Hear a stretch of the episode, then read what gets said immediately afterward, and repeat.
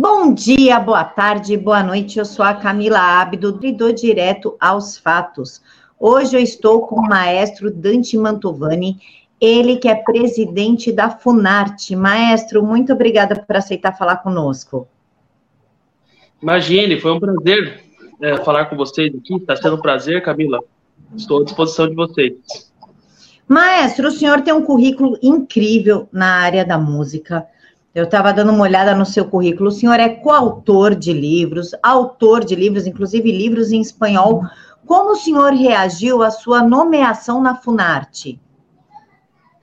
Bom, foi muito natural. É, foi um convite do Roberto Alvim. E é uma pessoa fantástica também, um currículo impecável. Então, tem uma grande ressonância de pensamento com ele. É, tem, temos muita sintonia nas visões que, que temos sobre a cultura, sobre o papel da cultura na sociedade, o papel transformador e, digo mais, o papel prioritário. Nós, conservadores, temos a visão muito clara de que a cultura é o que há de mais importante numa sociedade. O ministro Alvim temos essa mesma percepção e temos conversado desde agosto deste ano sobre cultura, sobre planos para é, trazermos para a sociedade brasileira.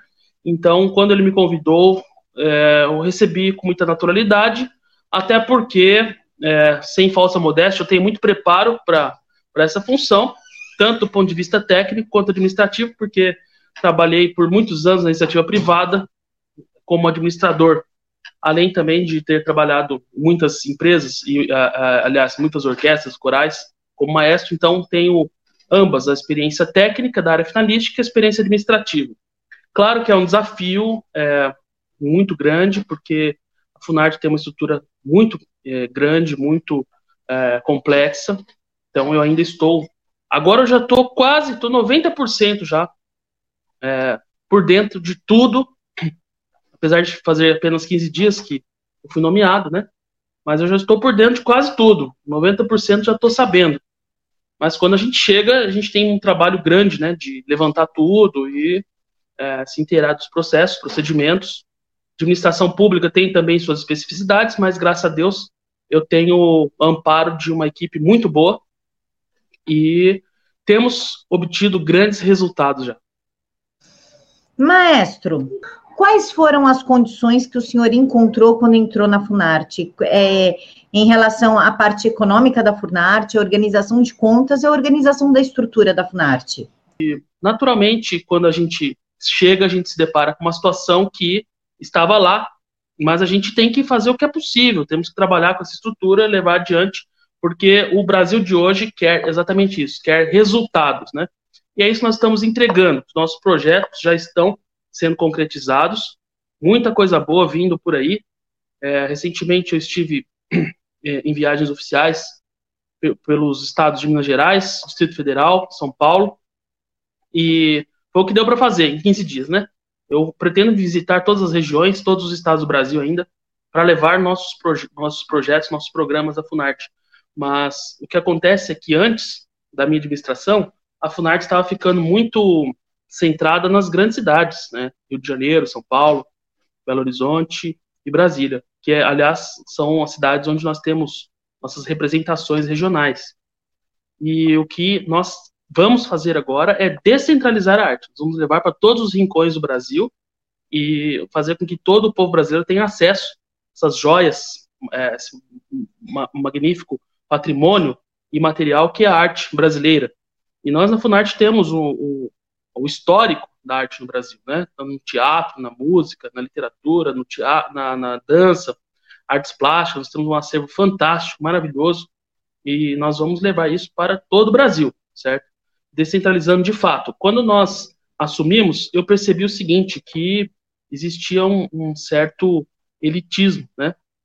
Tanto nesse negócio de uh, uh, fomento ficar muito nas capitais e quase nada no interior, então a gente tem que levar isso para o interior, e também artistas é, já há muitos anos recebendo incentivos, sendo que os iniciantes têm pouco incentivo. Então, nós vamos inverter essa, essa equação e vamos ajudar os iniciantes. Maestro, a mídia reagiu de uma forma extremamente negativa à nomeação do senhor. Atacaram, é, colocaram frases suas, é, afirmações suas de 10, 15 anos atrás.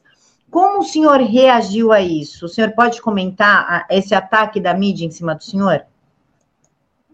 Bom, você, é, para ter uma ideia, né, basta, basta você ou qualquer pessoa que nos assiste aqui ver o tom aí das críticas ao presidente Jair Bolsonaro. Né? É diário, ele sofre isso diariamente. Então, naturalmente, quem estiver ao lado do presidente Bolsonaro, quem estiver 100% alinhado com o governo Bolsonaro, também será alvo dessas críticas. A intenção é justamente desestabilizar e impedir-nos de fazer nosso trabalho. Por isso que a determinação do presidente é muito clara. Ele pede-nos resultados, e é o que nós estamos entregando. Então, eu não, não, não perco meu tempo é, com esse tipo de crítica, porque o que eu tenho que fazer é um trabalho proativo, construtivo, levar arte e cultura para o Brasil inteiro. É, maestro, agora a Thaís vai fazer a terceira pergunta. Pessoal, essa é a Thaís Moraes, ela é jornalista do, do Direto aos Fatos. Ela vai participar conosco. Thaís, o microfone é teu.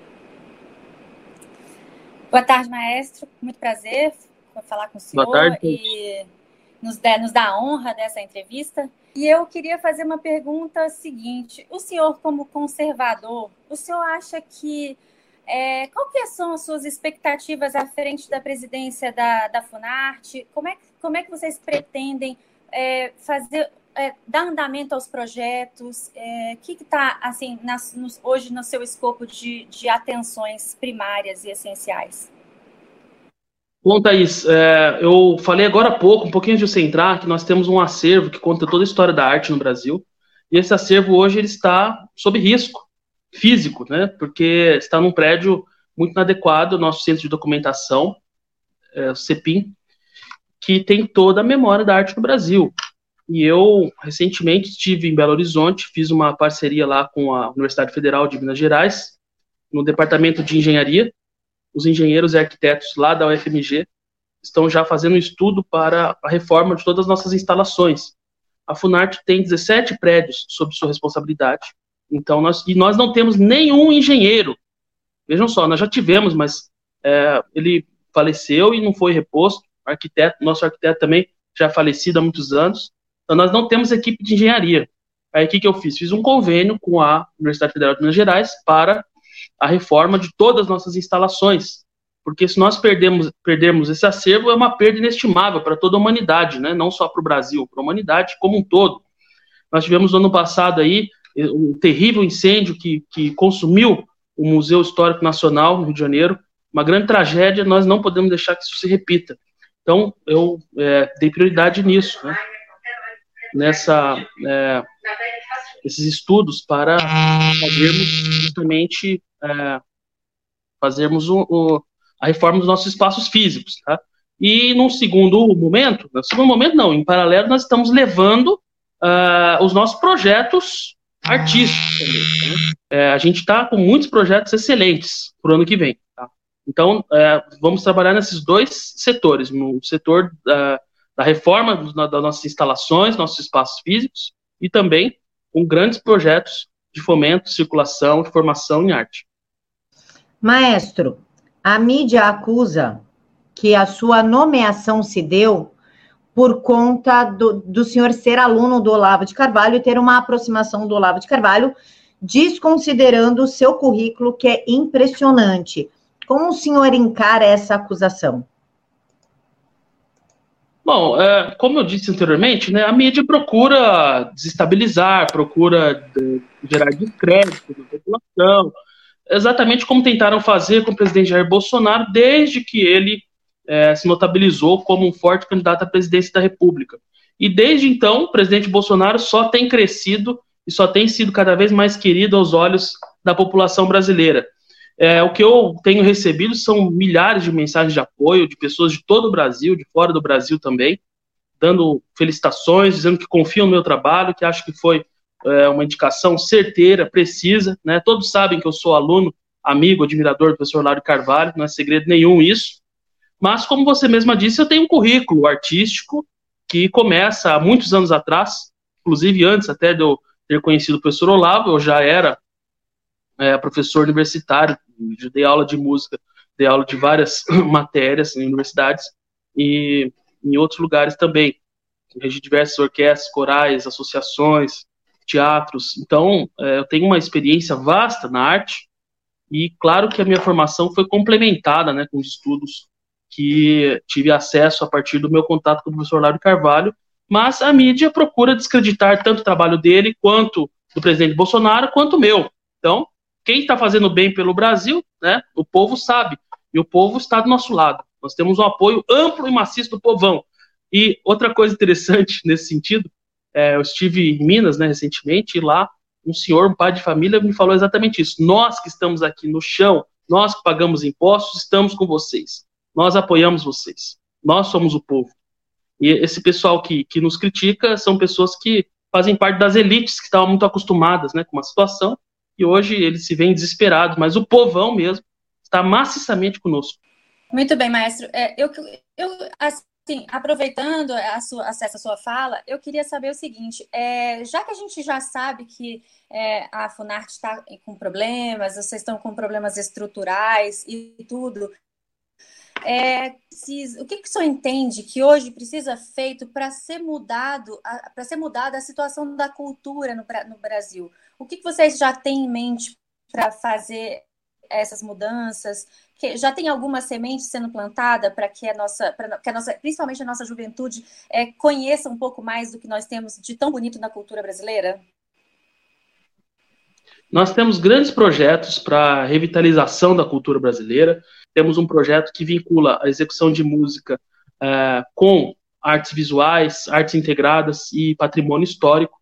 O nome do, proje do projeto é Bossa Criativa.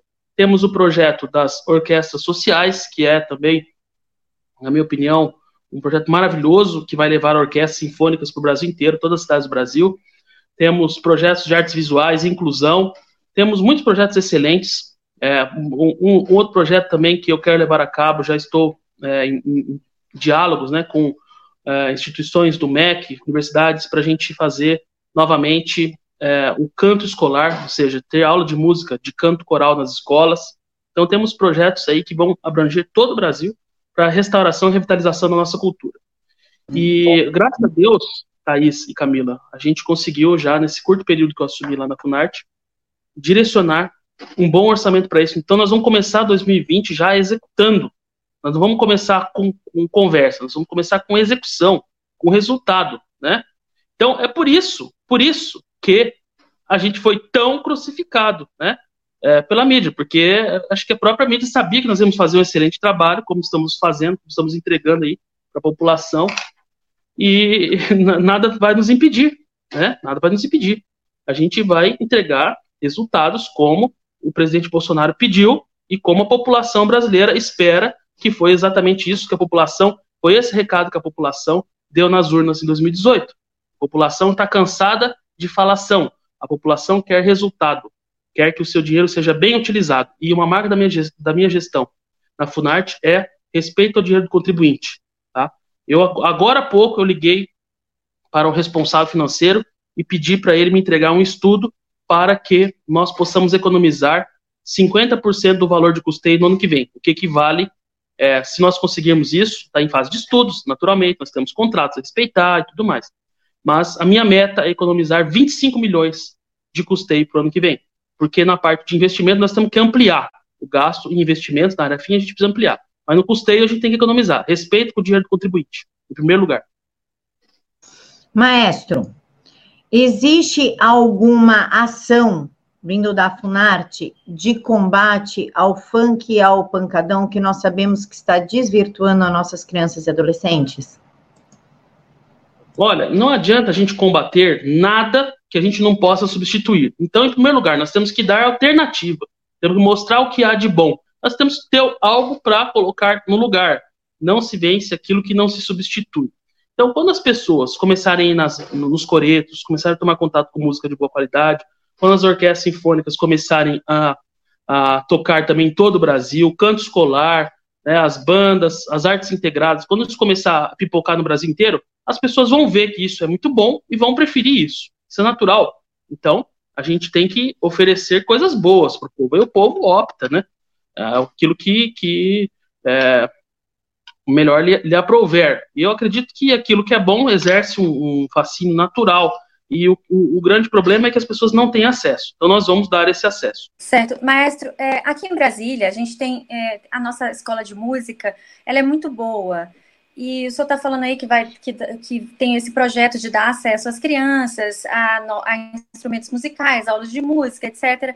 E, enfim, é, a UNB também tem um projeto de coral musical, tem algumas aulas de, de instrumentos musicais também, só que nem todo mundo consegue ter acesso, principalmente as crianças e adolescentes que moram nas periferias, tanto em Brasília e quanto nas outras cidades. Cidades do interior, por exemplo, eu estive no Rio Grande do Norte agora, tem cidades muito pequenininhas ali perto do, de, de Natal, como Cibaúma, que é uma, uma cidade quilombola, que mal tem escola.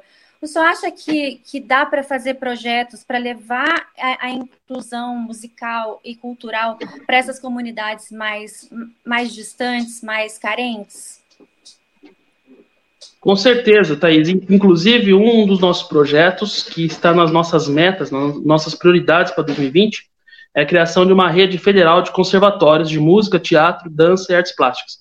Inicialmente, a ideia era apenas uma rede federal de teatro, porque foi concebida na administração do hoje secretário Roberto Alvim, quando na época ele era diretor de teatro. Então, é, no âmbito do teatro, ele desenvolveu essa ação excelente, mas depois ele, ele foi é, nomeado secretário e conversei com ele, ele concordou que nós ampliássemos o atendimento dessa rede federal de teatro para também outras artes, principalmente a música, a dança e artes plásticas, que estão dentro é, do nosso escopo na Funarte. Então, nós pretendemos ampliar muito o acesso da população a essas artes através dessa rede federal de conservatórios, e Brasília já está no nosso mapa, porque já existe, inclusive, o Conservatório de Teatro em Brasília, né, que já vem da gestão do uh, secretário Alvim, à época que ele era diretor de artes cênicas da Funarte, e nós vamos ampliar então para a música, para as outras artes. E a intenção é justamente, é, como critério, uh, incorporar essas as pessoas mais favorecidas economicamente, é, com, com, gratuidade, com bolsas de estudo, com diversos estímulos. Então, nós estamos de fato democratizando a arte no Brasil. E só a última perguntinha: se agora uhum. a gente vai conseguir é, direcionar a, a, a arte e cultura no Brasil sem viés ideológico?